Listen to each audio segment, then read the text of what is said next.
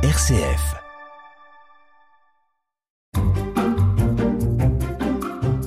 La messe pour les nuls. Petite catéchèse liturgique sur le sacrement de l'Eucharistie. La messe pour les nuls.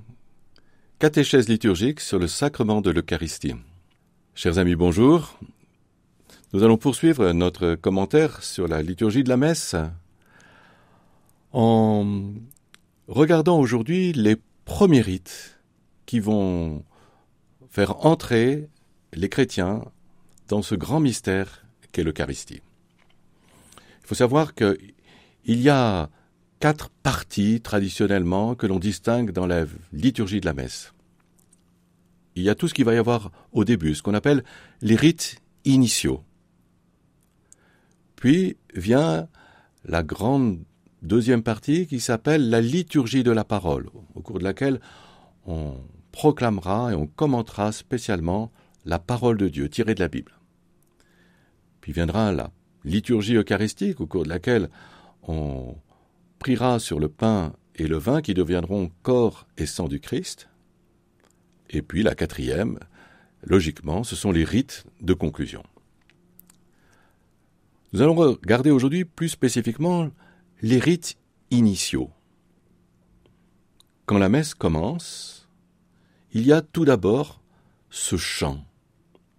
Ce chant qu'on appelle d'entrée parce que c'est ce qui va nous faire vraiment entrer dans la messe.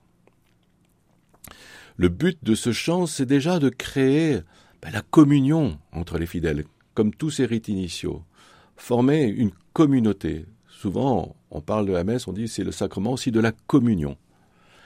Eh bien, déjà, à travers l'expérience du chant, on, vit une expérience de communion. Vous avez tous fait des, des camps, vous avez chanté en, avec des scouts ou un match de foot. Et, et cette expérience, c'est une expérience humaine très forte où on se sent en communion parce qu'on participe à une même cause. Eh bien, le chant dans la liturgie a aussi cette vertu au début de la messe de nous établir déjà humainement en communion. Le chant de la messe, il a été choisi en fonction du, temps liturgique ou, ou, de, ou, des textes de la messe de ce jour-là. Quand on célèbre Noël, eh bien, ce chant, bien sûr, va nous parler du mystère de Noël quand on célèbre euh, la résurrection, bien ce jour-là, on va parler de, la résurrection dans ce chant. Mais plus fondamentalement, c'est le fait de le chanter tous ensemble qui déjà manifeste que nous voulons établir une communion entre nous et avec Dieu. Bien sûr, c'est Dieu qui va la, souder, mais déjà, il faut que, entre nous, eh bien, par l'exercice du chant, eh bien, nous, forgions déjà cette communion. D'où l'importance de chanter de tout son cœur. Alors pendant que l'on chante, que ce soit la chorale, que ce soit un soliste, voilà, avec les instruments, commence ce qu'on appelle la procession d'entrée.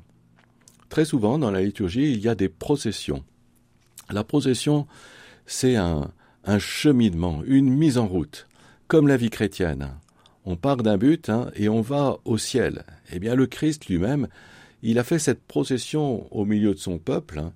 Lui qui était auprès de son Père, il est venu sur la terre, il a passé parmi nous avant de remonter vers le ciel. Eh bien symboliquement, au début de la messe, c'est celui qui représente le Christ dans, la liturgie de l'Eucharistie, le prêtre ou l'évêque qui va passer au milieu de son peuple pour l'amener eh jusqu'à l'autel dans le mystère qu'on va célébrer.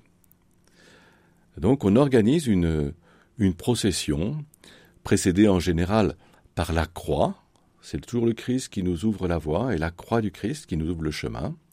Alors quand c'est une liturgie solennelle, cette croix, elle est entourée de cierges, d'enfants ou de jeunes qui portent des cierges pour manifester, pour honorer notre nouveau roi. On peut utiliser aussi l'encens, l'encens, ben, ce parfum, cette fumée qui, brûle et, qui euh, répand une bonne odeur sur le chemin où va passer le Christ. Hein. Et puis derrière viennent ce qu'on appelle les ministres, c'est-à-dire ceux qui vont avoir un rôle dans la liturgie.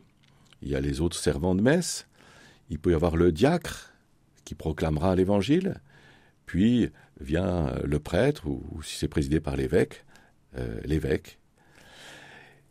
Et euh, il est habillé des, des, vêtements de la liturgie, il a revêtu bien sûr une aube, l'aube c'est le vêtement du baptisé, le vêtement blanc en souvenir de notre baptême, mais par-dessus l'aube, il a vêtu une étole, c'est-à-dire une écharpe de la couleur liturgique du jour, qui représente la charge pastorale qu'il a comme prêtre de conduire le peuple, et par-dessus un vêtement plus ample que l'on passe par la tête qui s'appelle une chasuble, qui est le sacrement, euh, pardon, qui est le, le vêtement pour célébrer euh, l'Eucharistie.